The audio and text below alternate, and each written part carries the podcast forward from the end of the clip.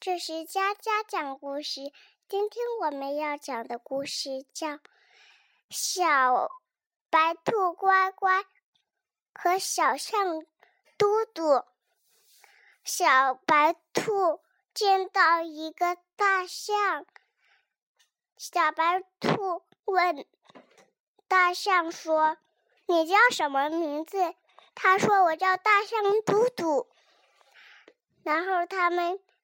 就一一起玩，他们他们小白兔坐在大象身上，还去跑到那荡秋千，玩的好开心呀。